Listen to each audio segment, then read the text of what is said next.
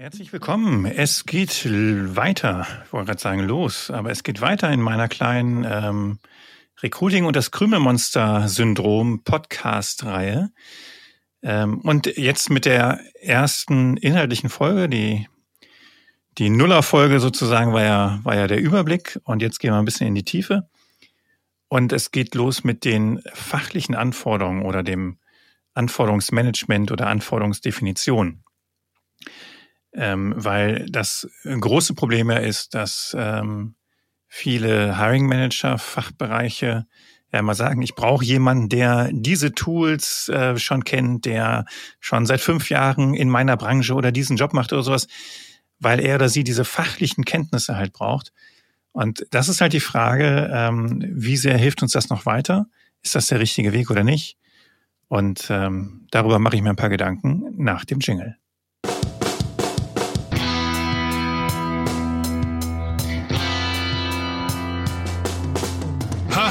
Zaborowski, der Podcast über das Recruiting, die Arbeitswelt und ihre Menschen. Von und mit dem Luther des Recruitings, Henrik Zaborowski.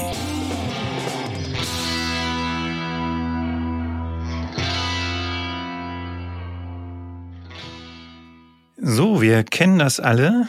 Ähm, Fachbereich sagt, ich suche hier einen Senior, männlich, weiblich, divers, wie auch immer. Ähm, und er oder sie muss schon fünf Jahre jetzt hier Recruiting gemacht haben oder Active Sourcing oder äh, und dann halt am liebsten im Tech-Umfeld ähm, oder halt ähm, SAP, FICO, Consulting oder sonst irgendwas, weil äh, ich brauche dieses Fach-Know-how, der muss sofort laufen können. Und Jetzt wissen wir ja alle, dass ähm, je, je spezieller ein Jobprofil wird, umso einfacher natürlich kann ich es suchen, aber umso geringer ist auch die Masse der zur Verfügung stehenden Menschen, die dieses Profil mitbringen. Ja, also äh, das waren jetzt Beispiele, die sind noch relativ rudimentär. Es gibt ja auch nochmal ganz andere Spezialisierungen. Ich suche jemanden halt mit einem äh, Branchen-Know-how, einen vertieften Prozess-Know-how in einer bestimmten Branche und dann noch bestimmten IT-Skills, die jemand mitbringen muss oder so. Ähm, so, da wird's ja dann irgendwann richtig eng. Äh, und da ist halt die Frage, ähm, wo kommt das eigentlich her und, und hilft uns das weiter und funktioniert so gute Personalauswahl? Und ich sage vielleicht gleich vorweg, das ist jetzt hier ein Grundsatzvortrag. Ähm, der aber wichtiger denn je ist, weil ich habe den Eindruck, viele haben immer noch nicht verstanden, ähm, wie entsteht denn Fach-Know-how und äh, was macht denn eigentlich, was entscheidet denn eigentlich darüber, ob jemand in seinem Job oder in ihrem Job gut ist oder nicht? Ähm, und äh, von, von daher kann es sein, dass ich hier den einen oder anderen ein bisschen langweile. Ich glaube es aber nicht. Und mein Eindruck ist ja immer, dass wir ähm, die HR-Welt da draußen sucht immer noch den heiligen Gral. Das Tool, das mir verspricht, ich ähm, finde garantiert für dich heraus, ob jemand für diesen Job geeignet ist oder nicht. Und ich sage es gleich zu Anfang, es gibt das nicht. Es gibt es nicht. Es wird es auch niemals geben. Auch keine KI wird das jemals reißen. Ähm, und wenn ihr euch ähm, das ein bisschen seriöser äh, anschauen wollt, ich empfehle ja immer wieder gerne Professor Dr. Cunning, der hat ja einen eigenen YouTube-Kanal, Wirtschaftspsychologie heute. Und ähm, ich war jetzt gerade noch mal wieder in einer Privatvorlesung von ihm, wo er auch noch mal ähm, aufgezeigt hat, welche Validität verschiedene Auswahlmethoden und Kriterien eigentlich haben. Und da sind wir am Ende des Tages immer noch beim heiteres, heiteren Berufe raten. Also eine hundertprozentige Sicherheit oder auch eine 80-prozentige Sicherheit ähm, gibt es nicht. Ja. Ähm, von daher bitte verabschieden von diesem heiligen Gral. Ähm, es gibt da irgendwas, woran ich das erkenne. So, und, und jetzt sind wir schon mittendrin im Thema.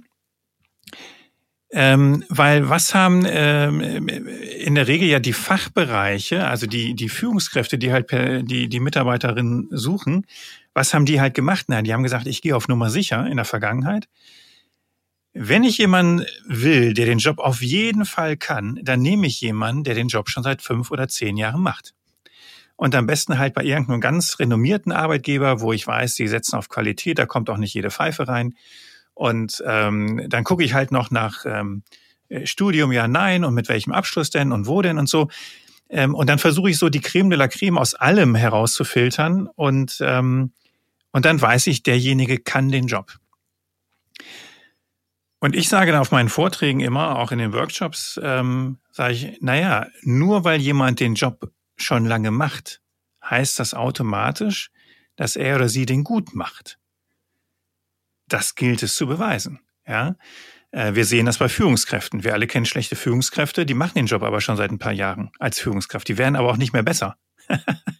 ja, also fünf Jahre schlechte Führungskraft, dann bis zum sechsten Jahr nicht auf einmal besser. Ähm, umgekehrt, nur weil jemand einen Job noch nie gemacht hat, heißt das, dass er den nicht kann oder dass er nicht gut darin sein wird? Nein. So, und das möchte ich jetzt hier nochmal ein bisschen aufschlüsseln. Ähm, erstmal, es ist ja völlig okay, ja, zu sagen, ich suche mir erstmal jemanden, der schon alles mitbringt. Ähm, in der Regel wird es so sein, dass die Personen im Job sind, meistens ähm, auch vom Arbeitgeber gehalten werden, auch nicht zwingend jetzt auf der Flucht sind. Natürlich hat man immer mal Glück, ne? es gibt immer einen, der wechseln will. Ähm, aber die Masse ist natürlich schon, die, die Menge verfügbarer Menschen ist da schon reduziert. Zumindest wenn ich jetzt auch noch sage, ich suchte jetzt auch noch im Raum Pusemuckel oder Buxtehude oder sowas, ja, dann wird's, dann wird's ja noch schwieriger. Ich kann äh, natürlich bei meinem Anforderungsprofil bleiben. Dann würde ich aber empfehlen, dann weiter halt den Radius aus, in dem du suchst. Und das geht natürlich dann nur, indem du sagst, die können bei mir 100% remote arbeiten. Wird nochmal eine andere, eine eigene Podcast-Folge. Also von daher, liebe Fachbereiche, wenn ihr euer Anforderungsprofil nicht aufweichen wollt oder glaubt, dass ihr es nicht aufweichen könnt, und in eurer Region gibt es nicht genug solcher Spezialistinnen, Spezialisten, dann bietet halt 100% Remote an und führt am besten noch Arbeitssprache Englisch ein, dann findet ihr auf der Welt mit Sicherheit jemanden, der diesen Job für euch macht. Anderes Thema für eine andere Folge. Wir sind jetzt aber dabei zu fragen, muss es denn sein, dass ich diese Anforderungen stelle? So. Und ähm, da kommen wir vielleicht mal erstmal zu der ersten Frage, wie entsteht denn überhaupt Fachwissen? Fachwissen wird ja nicht angeboren. Es ist auch nicht einfach über Nacht da, sondern Fachwissen wird sich angeeignet über, die, über den, den Lauf der Zeit. Aber auch nur, wenn ich, wenn ich es gut und pfiffig mache. Also auch die Tiefe des Fachwissens steigt ja nicht unbedingt mit der Länge, mit der ich einen Job mache. Ja? Ähm, also, ich sage jetzt mal, ich, ähm, ich bin Buchhalter und ähm, die Basics, ähm, die habe ich äh, schnell drauf und dann wird's halt irgendwann immer ähm, spezifischer oder etwas komplexer. Dann werden die Buchhaltungsvorgänge, die Buchungsvorgänge komplexer ähm, und ich muss vielleicht hier und da hin und her buchen und ich muss irgendwelchen gesetzlichen Besonderheiten beachten. Es geht über Ländergrenzen hinweg und sowas. All dieses Fachwissen eigne ich mir natürlich nur an, wenn ich es tue. Und es kommt immer der Punkt, es ist immer ein erstes Mal, da hab, das, das sage ich ja, das habe ich noch nie gemacht, dann muss ich es mir halt beibringen. Und entweder erklärt es mir jemand oder ich lese es mir an, ich eigne es mir selber an oder ich lerne es durch äh, Versuch und Irrtum. So, so entsteht Fachwissen. Und das ist etwas, was jeder Mensch äh, jeden Tag macht oder machen kann. Ja. Ähm, und jetzt ist es natürlich schon so, dass ich jetzt sage, ähm, ein SAP FICO Berater, der diesen Job schon seit fünf Jahren macht, der weiß definitiv mehr über Customizing, über irgendwelche Buchungsvorgänge, die es zu berücksichtigen gilt, wo irgendwelche, wo ich ne, irgendwas Hintergrundwissen weiß, als jemand, der das noch nie gemacht hat. Aber es hat nichts damit zu tun, weil er einfach viel besser in diesem Job ist, weil, weil er es einfach schon gemacht hat. So. Umgekehrt nur weil ich seit äh, fünf Jahren Buchhaltung mache, heißt das ja nicht, dass ich mich permanent oder SAP FICO Consulting mache, heißt das ja nicht, dass ich in meinem Niveau besser werde. Vielleicht bleibe ich immer auf einem gewissen Level stehen, weil ich bis zu einem gewissen Punkt intellektuell oder auch vom Interesse her oder sowas nur äh, folgen kann und ab da klinke ich mich aus. Ab da wird es für mich komplex, zu komplex. Ja, ich kriege das intellektuell nicht mehr auf die Kette. Ich habe einfach keinen Bock drauf. Das ist aber wiederum etwas, was ich zum Beispiel aus einem Lebenslauf oder aus dieser, ah, der macht seit fünf Jahren Buchhaltung oder FICO-Beratung, nicht herauslesen kann. Ja, auf welchem Niveau steht denn derjenige? Ist nochmal das Thema, wie lese ich einen Lebenslauf? So, also das heißt, Fachwissen wird per se, und sorry, dass ich das so sage, erstmal völlig überbewertet, weil Fachwissen eigne ich mit der, mir mit der Zeit sowieso an. Und jetzt kommen wir zum Kern. Was macht denn jetzt einen, was unterscheidet denn einen durchschnittlichen Buchhalter oder einen sehr guten Buchhalter von einem durchschnittlichen Buchhalter? Und da sind wir nicht mehr bei Fachwissen, das ich mir im Zweifel ja so, so aneigne, sondern da sind wir bei grundlegenden persönlichen Fähigkeiten und Eigenschaften. Also, ich konstruiere einfach mal ein paar Beispiele. Auch ich kann Buchhaltung. Ich habe Industriekaufmann gelernt, da war ich in der Buchhaltung, Konten vergleichen, irgendwo einen Fehler finden, ähm, äh, wie laufen manche Buchungsvorgänge und so. Das habe ich gelernt und ich bin halbwegs intelligent, ich würde sagen durchschnittlich intelligent. Wenn mir das jetzt nochmal jemand zeigt, dann kriege ich das hin. Keine Buchung oder gegen, ohne Gegenbuchung und so. Ja, das sind die Basics. Jetzt ist aber die große Frage, was passiert, wenn ein Sonderfall eintritt? bin ich dann in der Lage, selber eine Lösung zu finden. Und das hat was damit zu tun, bin ich intelligent genug dafür? Bin ich neugierig genug dafür? Sprich, habe ich auch das Interesse am Thema, dass ich sage, ey, pah, was ist das denn jetzt hier? Das will ich jetzt mal klären. Und dann hole ich mir halt Hilfe, ich google oder ich frage jemand oder sonst irgendwas. Ähm, und habe ich einfach, ja, sehe ich auch die Notwendigkeit, ja, oder sage ich einfach, ja, pff, ist nicht mein Problem, habe ich noch nie gemacht, lasse ich liegen. So, ähm, ein guter Buchhalter würde eigenständig versuchen, Lösungen zu finden und würde natürlich dann mit diesen, mit diesen, mit dieser Erfahrung weiter wachsen, hat sich wieder mehr Fachwissen angeeignet. Der durchschnittliche Buchhalter oder Buchhalterin würde irgendwo stehen bleiben und sagen, ja, nee, mehr mache ich jetzt hier nicht, das kann ich nicht. Ähm, Controlling äh, ich glaube, dass wirklich fast alle von uns halbwegs ähm, zumindest das kleine einmal eins können. Wir alle können in irgendeiner gewissen Form Controlling. Also auch ich mache ja als Selbstständiger minimale Buchhaltung, der Rest macht mein Steuerberater. Und ich gucke mir natürlich meine Zahlen an. Ja, und das kriege ich auf einem gewissen Niveau solide hin. Ich kenne aber Menschen, die gucken sich eine Excel-Tabelle an und sagen, Moment mal, da stimmt was nicht. Die Zahl, die kann überhaupt nicht sein. Oder reden wir dann von irgendwie eine Million, 800.000, irgendwas und so, und dann sagen die, äh, nee, da muss eine Formel falsch sein. Die sehen das. Ja, frag mich nicht, wie das geht. Hat wahrscheinlich mit strukturellem Wahrnehmen oder sonst irgendwas zu tun, einem Zahlenverständnis. Ja, ähm, die können das, die, die überschlagen das einfach automatisch grob im Kopf und sagen, die Zahl kann nicht sein, da muss ein Fehler sein. Und das ist halt etwas, das würde ich niemals sehen. Und deswegen bin ich immer nur ein durchschnittlicher Controller oder wäre ich immer nur. Und das sind halt Menschen, die werden sehr gute Controller. Egal, ob die vorher schon mal Controlling gemacht haben oder nicht. Die können es einfach. Die können aber mit Zahlen auch ganz andere Sachen machen. Ja? Nehmen wir Recruiting oder Active Sourcing. Active Sourcing ist ein Handwerk, das kann jeder, jede lernen. Ich kann lernen, wie ich den Xing Talent Manager bediene oder den LinkedIn Recruiter. Ich kann lernen, wie ich halbwegs vernünftig ein, ein Profil von einem, von jemandem lese und wie man da irgendeine Nachricht in so ein Nachrichtenfenster tickert. Das ist Handwerk. Was unterscheidet einen durchschnittlichen Active Sourcer von einem sehr guten Active Sourcer? Gibt es jetzt keine wissenschaftlichen Untersuchungen zu, aber ich würde mal behaupten, der Anspruch zu sagen, ich will nur Leute anschreiben, ähm, die diesen Job auch wirklich können oder für die dieser Job interessant ist. Das heißt, ich gehe nicht auf, ich schreibe jetzt hier einfach mal pauschal 500 Leute an. Handwerklich ist das, ist das richtig. Ist auch Active Sourcing. Ja, ist aber nicht gut. Ähm, ich schreibe die Menschen so an, dass sie neugierig werden, dass sie Lust haben, mir zu antworten. Das ist aber ein, in, eine intrinsische Motivation. Das steckt einfach in mir drin. Ja? Und diese Motivation gut zu kommunizieren, das ist eine Fähigkeit von mir, die ich habe oder die ich nicht habe. Und natürlich kann ich die jetzt als Führungskraft ähm, bei jemandem, beim Mitarbeiter wecken ne, und kann sagen, hey, pass auf, du kannst so anschreiben, du kannst so anschreiben.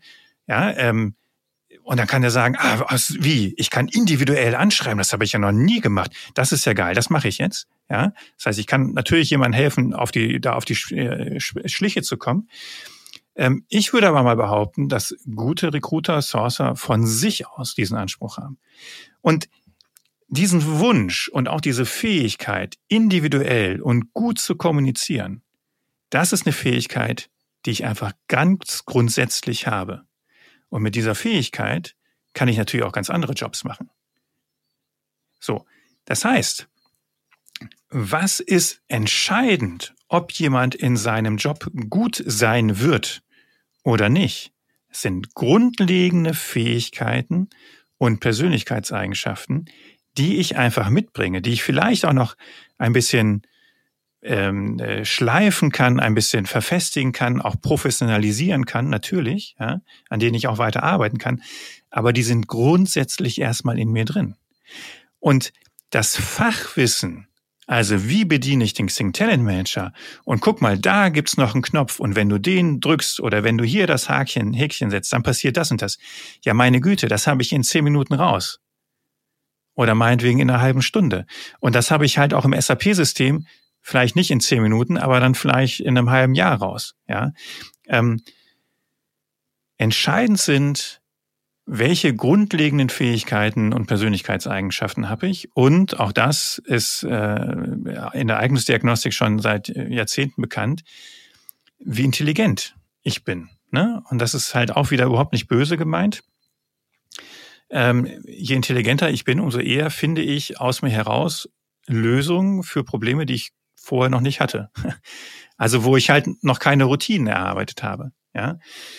Und ähm, von daher ist diese Idee, ich suche jemanden, der etwas schon seit fünf Jahren macht, weil dann bin ich sicher, dass er oder sie es auch kann, letztendlich verarsche ich mich damit selber als Führungskraft. Natürlich ist es ein Stück weit leichter, aber es ist immer auch noch keine Garantie.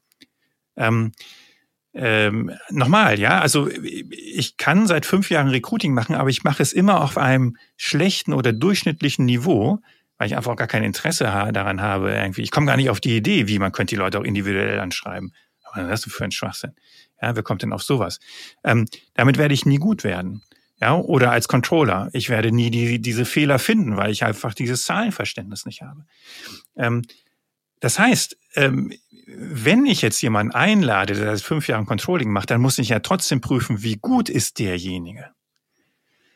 Und dann werde ich feststellen, dass er oder sie gar nicht so gut ist, wie ich dachte. Und das ist ja auch eine Erfahrung, die wir alle schon gemacht haben. Ähm, wir laden Menschen zu einem Vorstellungsgespräch ein und denken, ey, der kannst du den Vertrag kannst gleich mitnehmen. Ne? Das ist ja der Perfect Match. Und dann sitzt du im Gespräch und der Fachbereich fängt an, Fragen zu stellen und äh, du merkst, irgendwas, irgendwas wird dir komisch. Ne? Also der Fachbereich guckt immer irritierter zu dir rüber und so und, und hakt nochmal nach. Und, und du merkst so, ja, der andere, der, ähm, die Antworten, die stimmen irgendwie alle nicht. Und dann geht der Fachbereich raus und sagt, Henrik, ich, keine Ahnung, der kann, der kann das null, ja. Ähm, also habe ich schon häufiger erlebt. Umgekehrt ähm, erleben wir ja nie, dass wir jemanden einladen, der das per se faktisch definitiv gar nicht kann.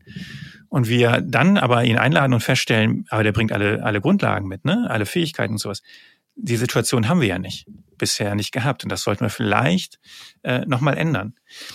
So, also ähm, natürlich ist das eine ganze eine, eine psychologische Nummer. Ja, ich stelle jemanden ein, der den Job schon seit fünf Jahren macht. Wenn das in die Hose geht, ähm, kann ich zumindest sagen, naja, aber ey, ganz ehrlich, da konnte jetzt keiner mit rechnen. Der, der hat doch schon so viel Erfahrung. Wenn ich jemanden einstelle, der es noch nie gemacht hat, und das geht in die Hose, und sagen alle, ja, Henrik, warum hast du ihn hier noch eingestellt? War doch klar, dass er es nicht kann. Ja, also das ist eine rein psychologische Geschichte. Äh, ich möchte auf Nummer sicher gehen. Und ähm, auch nochmal ein anderes, ähm, sehr schönes Beispiel, was das so plakativ deutlich macht, ist das ganze Thema Unternehmensberatung. Ich habe mich ja früher sehr intensiv äh, in dieser Welt getummelt, war ja auch Inhouse-Recruiter bei einer Managementberatung. Und da kommen ja in der Regel junge, sehr intelligente, kommunikative und empathisch oder sozial kompatible Menschen gehen in die Unternehmensberatung. Und es gibt so Menschen, die lernst du einfach kennen und du weißt, er oder sie, die machen einfach Karriere. Die können gar, also da, da, da kann fast nichts schiefgehen, weil die eben nicht nur sehr clever sind, sondern auch noch nett. Ja. Ähm, und so jemand äh, wird immer erfolgreich sein. Ja. So, aber das sind Leute, die kommen in ein Unternehmen auf ein Projekt, zumindest am Anfang, von dem sie null Ahnung haben. Also liebe Unternehmen, die ihr alle Unternehmensberater als Dienstleister habt, lasst euch das mal bitte auf der Zunge zergehen. Eigentlich wisst ihr das ja. Da kommen Junioren, denen zahlt ihr Geld dafür, dass sie nichts können und sich bei euch das Wissen holen, ja. Und solche Leute würdet ihr niemals im Leben einstellen für euer Team. Weil ihr sagt, die können das ja noch nicht. So. Dann laufen die zwei Wochen mit, mit dem Senior oder der Senior, ja stellen viele Fragen, nicht zu viele, nicht, damit es nicht so sehr auffällt, dass sie noch gar nichts wissen, aber ab und zu hören viel zu, lesen abends im Hotel sich Fachwissen an und nach zwei Wochen reden die mit dir, als hätten sie ihr Leben lang noch nichts anderes gemacht. Und sie beherrschen das Wording, sie lernen die Prozesse deiner Branche kennen, ähm, weil sie intelligent sind, pfiffig und Bock drauf haben. Ja, und wie das Leben so spielt, entweder spezialisieren sie sich dann irgendwann und natürlich bringen sie dann halt dieses Know-how dann auch schon mit aufs nächste Projekt. Oder sie machen halt auf einmal ein ganz anderes Projekt und dann ist gleich wieder der, der gleiche Fall. So. Und nichts anderes haben wir in allen anderen Jobs in dieser Welt eigentlich auch oder in fast allen. Ja. Ob ich Sachbearbeiter in der Buchhaltung, im Controlling oder im Vertrieb bin. Am Ende des Tages sind das alles Routinen und Tätigkeiten, die ich ganz schnell lernen kann. Aber ob ich dann in diesen Job richtig, richtig gut werde und Spitzenleistungen bringe, darüber entscheidet alleine, wie intelligent ich bin, welche Fähigkeiten ich habe und welche Persönlichkeitseigenschaften ich mitbringe. Das ist der ganz entscheidende Punkt. So. Und ähm, da müssen wir halt einfach aufpassen, dass wir uns nicht zu sehr zu früh Talente äh, rausschießen, die den Job könnten, obwohl sie noch nie gemacht haben. Natürlich kann jemand, der fünf Jahre im Vertrieb gearbeitet hat, auch ins Recruiting gehen. Überhaupt keine Frage. Ja? Ähm, oder auch in die Kommunikationsabteilung. Und umgekehrt. Ähm, und es wehren sich ja auch die meisten Menschen, außer wir reden von Azubis, ähm, die, die halt wirklich ganz am Anfang stehen, äh, gibt es ja auch schon eine Selbstselektion. Also ich zum Beispiel werde mich niemals auf einen handwerklichen Beruf oder ein, auf einen Beruf mit Zahlen bewerben, weil ich schon sehr früh für mich erkannt habe, ich bin weder ein Handwerker noch ein Zahlenmensch. Das Einzige, was ich kann, ist schnacken und mit Menschen umgehen. So. Ähm, von daher werde ich mich nie bei Maschinenbau als Maschinenbauer oder sonst irgendwas bewerben. Ich werde das auch nie studieren. Das ist schon eine Selbstselektion. Ich werde mich aber theoretisch könnte ich mich auf alles bewerben, was mit Marketing, mit Vertrieb, mit Kommunikation, mit Recruiting, als Pastor, als Politiker, könnte ich alles machen. Und ich brauche nur drei bis sechs Monate. Dann weiß ich, wie der Laden tickt. Dann weiß ich, dann kenne ich das Wording. Ähm, so. Und ähm, ihr könntet also auch Menschen einstellen, die den Job vorher noch nie gemacht haben und sie wären im halben Jahr drin. Und das ist ja die Diskussion, die wir auch schon seit, seit vielen, vielen Jahren führen. Ähm, die zwei Jahre, die du jetzt auf Mr. und Mrs. Perfect, Perfect wartest als Fachbereich, in der Zeit hättest du schon auch jemanden ganz anders einstellen können und ähm, ihn weiterbilden, ausbilden lassen können. Ja. Aber wir hängen halt immer noch so an diesem, an diesem Idealprofil und das funktioniert halt nicht mehr. Und nochmal, ähm, jetzt hatte ich, letztens hatte ich die Geschichte gehört, äh, ein Rettungssanitäter, ja, fährt auf dem äh, Krankentransport, Krankenwagen. Die machen also hier so, so, so Fahrten. Ein Patient, der nicht mehr aus seiner Wohnung alleine kann, der wird halt abgeholt mit dem Krankenwagen, wird zum Arzt gebracht, zur Dialyse oder sonst irgendwas. Der, haben, der hat eine ähm, Rettungssanitäter-Ausbildung und macht halt so, so Standardfahrten. Ja, da drin ist er gut. Jetzt kommt dieser Mann auf den Notfall Rettungswagen. Und weiß auf einmal, das sind jetzt hier keine Standardfahrten mehr. Jetzt werde ich gerufen oder werden wir gerufen, wenn es auch mal brenn, brenzlig ist. Und was passiert? Der Mann wird total hektisch. Ist völlig unter Druck, völlig überfordert und kommt überhaupt nicht mehr klar.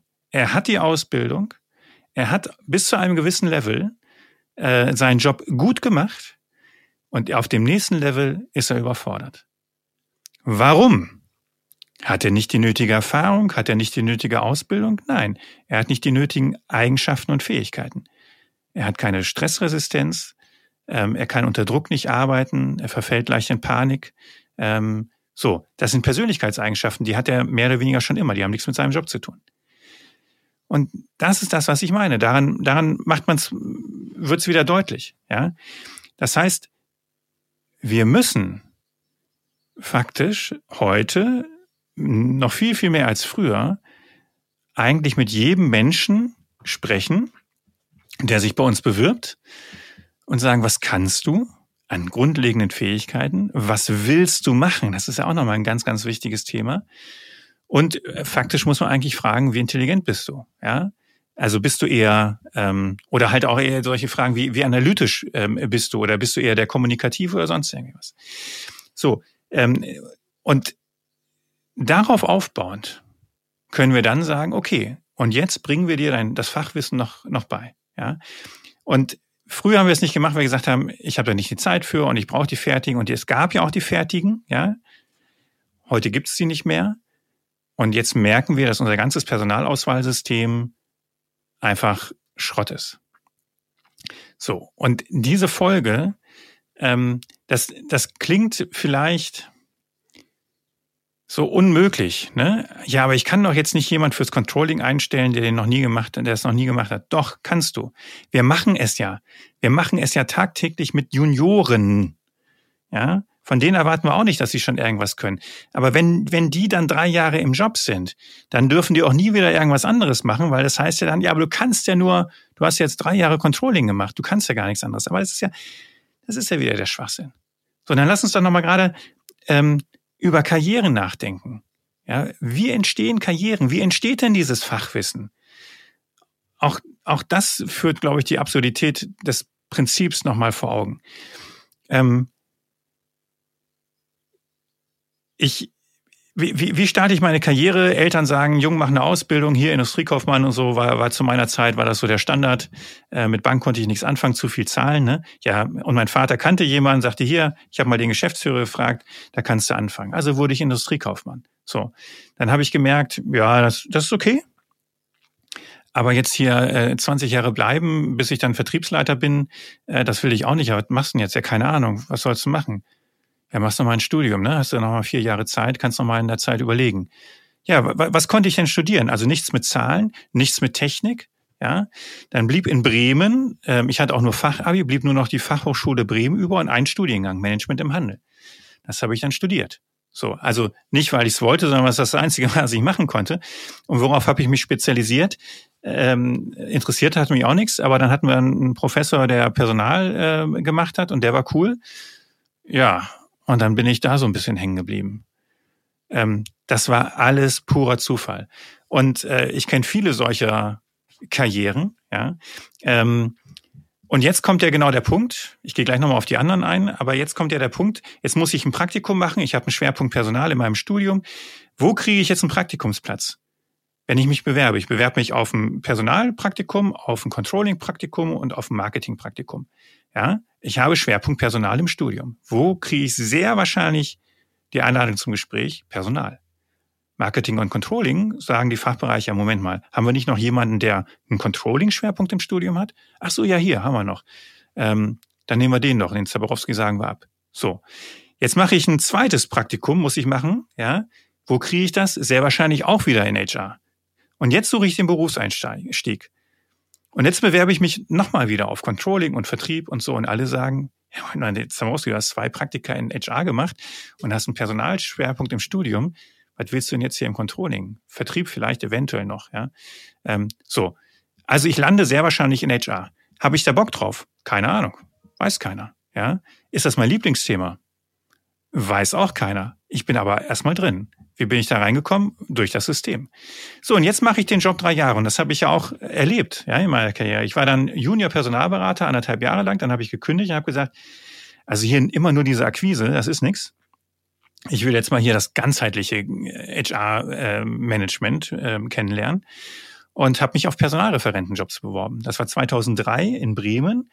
Der Arbeitsmarkt äh, war zu der Zeit am Boden und ich habe natürlich nur Absagen bekommen. Habe ich mal zwei Unternehmen angerufen und haben die gesagt, ja, Herr Zawowski, Sie haben ja nur Personalberatung gemacht. Sie können kein Arbeitsrecht, Sie können nicht Umgang mit dem Betriebsrat. Ich sage, ja, pff, Entschuldigung, also eine Arbeitsrecht hatte ich im Studium und Betriebsrat und so, das kann man ja alles lernen. Sagen die, ja, aber wir haben ja schon fertige Personalreferenten, die das alles schon gemacht haben, die auch arbeitslos sind wie Sie. Da nehme ich doch die. Ja, natürlich. So, ähm, also bin ich ähm, nicht in Personalreferent reingekommen und musste dann weiter Personalberatung, Schrägstrich Recruiting machen, ob ich das nun wollte oder nicht. Ich habe gar keinen anderen Job bekommen. So. Und dann mache ich das irgendwann zehn Jahre und dann ist der Zug erst recht abgefahren. Könnte ich auch ganz andere Sachen? Ja, natürlich. Aber es gibt mir halt keiner die Chance dazu. So. Und jetzt muss ich halt fragen, ähm, nur weil ich ja durch Zufall und durch Verquickung von Umständen durch das System in diese Laufbahn gerutscht bin, heißt das, dass ich diesen Job liebe? Heißt das, dass ich in diesem Job richtig gut bin? Heißt das, dass ich diesen Job die nächsten 20 Jahre machen möchte? Nein, das kann sein, aber es muss nicht sein. Vielleicht möchte ich endlich mal raus und möchte mal was Richtiges machen. Keine Ahnung, was das sein sollte. Ja, aber niemand wird mir die Chance geben. Außer ich finde einen Fachbereich, der diesen Podcast hört und sagt, Mensch, der Zaborowski, äh, der kann gut Kommunikation, der kann mit Menschen, den stelle ich doch hier in meiner Kommunikationsabteilung ein. So, und jetzt glaubt mal, wie schnell ich das Handwerk Kommunikation lernen werde, weil ich einfach riesig Bock drauf habe und dankbar bin, dass mir endlich jemand die Chance gibt. Dann haben wir auch das Thema geklärt, warum sollte ich denn zu Ihnen wechseln für den gleichen Job? Nee, bei bei dem kann ich jetzt einen neuen Job machen, wo ich noch wieder was lernen kann. So, und da sehen wir, da schlummert unendlich Potenzial. Ja? Ähm, und wenn ich mir mein Team angucke, ähm, wir sind ja nun schon ein bisschen gewachsen und äh, ich stelle halt auch den einen oder anderen äh, Junior ein. Da sind auch natürlich Leute bei, die haben noch nie Active Sourcing gemacht. Noch nie. Ja, ist ja auch egal, das lernen die in fünf Minuten. Äh, gut, in zwei Tagen, wenn sie gute Lehrer haben, die haben sie was ist denn entscheidend? Sie müssen Lust drauf haben. Sie müssen Kommunikation wollen und können. Sie brauchen eine gewisse Stressresistenz. Ja, ähm, es hilft, halbwegs intelligent zu sein, um auch Jobs zu durchdringen, die ich, die ich selber so gar nicht kenne. Ja, das sind die Grundlagen. Und der Rest kommt mit der Zeit. Aber wenn ich diese Lust nicht habe, wenn ich diese Stressresistenz nicht habe, wenn ich diese Kommunikationsfähigkeit nicht habe, dann werde ich nie gutes Recruiting oder ein guter Recruiter, gute Recruiterin werden. Punkt. Das ist einfach so. So, also, deswegen meine Empfehlung, ähm, vergesst oder verabschiedet euch mal von diesem Mantra des Ich brauche jemanden mit Fachwissen. Es ist die, natürlich die einfachste Version. Überhaupt keine Frage. Und es gibt auch immer mal jemanden, einen fertigen Profi, der jetzt sagt oder die jetzt sagt, ja, ich möchte wechseln aus verschiedensten Gründen und ja, ich komme zu euch. Gibt es, überhaupt keine Frage. Ja. Aber es wird immer weniger und immer seltener und die sind auch immer begehrter. Ne? Ich höre das jetzt immer mehr, ich erlebe es selber auch. Die Leute sagen zu, sie unterschreiben den Arbeitsvertrag, ähm, und dann treten sie doch nicht an oder sie treten zurück, weil sie dann in der Zeit, bis sie dann bei mir anfangen oder beim Kunden anfangen, sind nochmal drei Monate und in der Zeit werden sie noch hundertmal angeschrieben und irgendwie ist dann doch nochmal ein besseres Angebot dabei und dann wechseln sie halt doch woanders hin. Ja, ähm, also Most Wanted Zielgruppe, ja, ähm, und weicht das doch bitte auf und fragt ganz grundsätzlich, wie kann ich erkennen, ob jemand, ähm, ich suche jemand, der zahlenaffin ist, ja, dann muss der nicht im Controlling gearbeitet haben, der kann auch im Online-Marketing gearbeitet haben, da ist der mit Sicherheit auch oder sie mit Sicherheit auch zahlenaffin, zumindest wenn es um das ganze Thema Google AdWords und sonst irgendwie was geht, ja. Ähm, Also jemanden suchen, der ähm, analytisch ist. Das heißt, ich muss mir angucken, was macht der jetzt gerade? Ja, in welchem Job ist der unterwegs? Kann ich irgendwie noch mal ein bisschen mehr dazu herausfinden und kann ich abstrahieren und sagen, ja, der verwendet sehr wahrscheinlich diese Fähigkeit, analytisches Denken und Zahlenverständnis, äh, verwendet der in diesem Beruf auch. Gut, dann hat er noch nie Controlling gemacht, aber er bringt die Grundlagen mit. Also rede ich mit ihm oder mit ihr. Ja, ähm, ich äh, am einfachsten ist natürlich tatsächlich so die diese ähm, ähm, na, äh, also Vertrieb, Recruiting-Schiene. Ne? Jemand, der im Vertrieb kann, war, kann vermutlich Recruiting, ähm, weil er kommunikativ ist. Jemand, der im Recruiting war, kann nicht automatisch Vertrieb, weil ich kann ja Recruiting auch machen, indem ich Administration mache, ja, und nicht der äh, Master of äh, Birding bin und die Leute da überzeuge und bezirze mit meiner guten Kommunikation. Also in die Richtung funktioniert es schon wieder nicht zwingend. Und trotzdem ist die Wahrscheinlichkeit relativ hoch, dass jemand, der im Recruiting ist, auch kommunikativ ist, auch eine gewisse vertriebliche Art hat und natürlich auch im Vertrieb gut wäre. So, diese Gedankengänge, die müssen wir uns viel mehr erschließen. Und dann müssen wir halt einfach ähm, Lebensläufe uns anschauen und das ist ja dann ähm, ein Thema für, für eine andere Reihe, für eine andere Folge. Äh, und sagen, so, ich rede jetzt mit dir und ich versuche herauszufinden, nicht was weißt du fachlich, sondern was sind deine grundlegenden Fähigkeiten. Und das wird anstrengend, das wird aufwendig, aber Gott sei Dank, ich habe ja keine 100 Bewerbungen mehr, ich habe ja nur noch zwei und mit denen kann ich mich dann intensiv beschäftigen. Also von daher ist doch alles wunderbar. In diesem Sinne, das war das Thema Anforderungsprofil. Ich weiß, das ist kontrovers. Äh, ich weiß, das klingt total unprofessionell, was ich hier erzähle. Aber bitte glaubt mir, professioneller geht's nicht. ja, und auch da nochmal wirklich ein Hinweis auf Wirtschaftspsychologie heute, der YouTube-Kanal von Dr. Cunning. Äh, immer Viertelstunde Videos ähm, zu den verschiedensten Themen. Da realisieren wir erstmal, wie, wie wenig wir eigentlich wirklich wissen können, anhand von Lebensläufen und Werdegängen und sowas. Also, ähm, das war's für den Moment und äh, ich glaube, in der nächsten Folge, genau, mache ich weiter mit, äh, mit jedem Sprechen. In diesem Sinne, bis, das, bis zum nächsten Mal. Tschüss.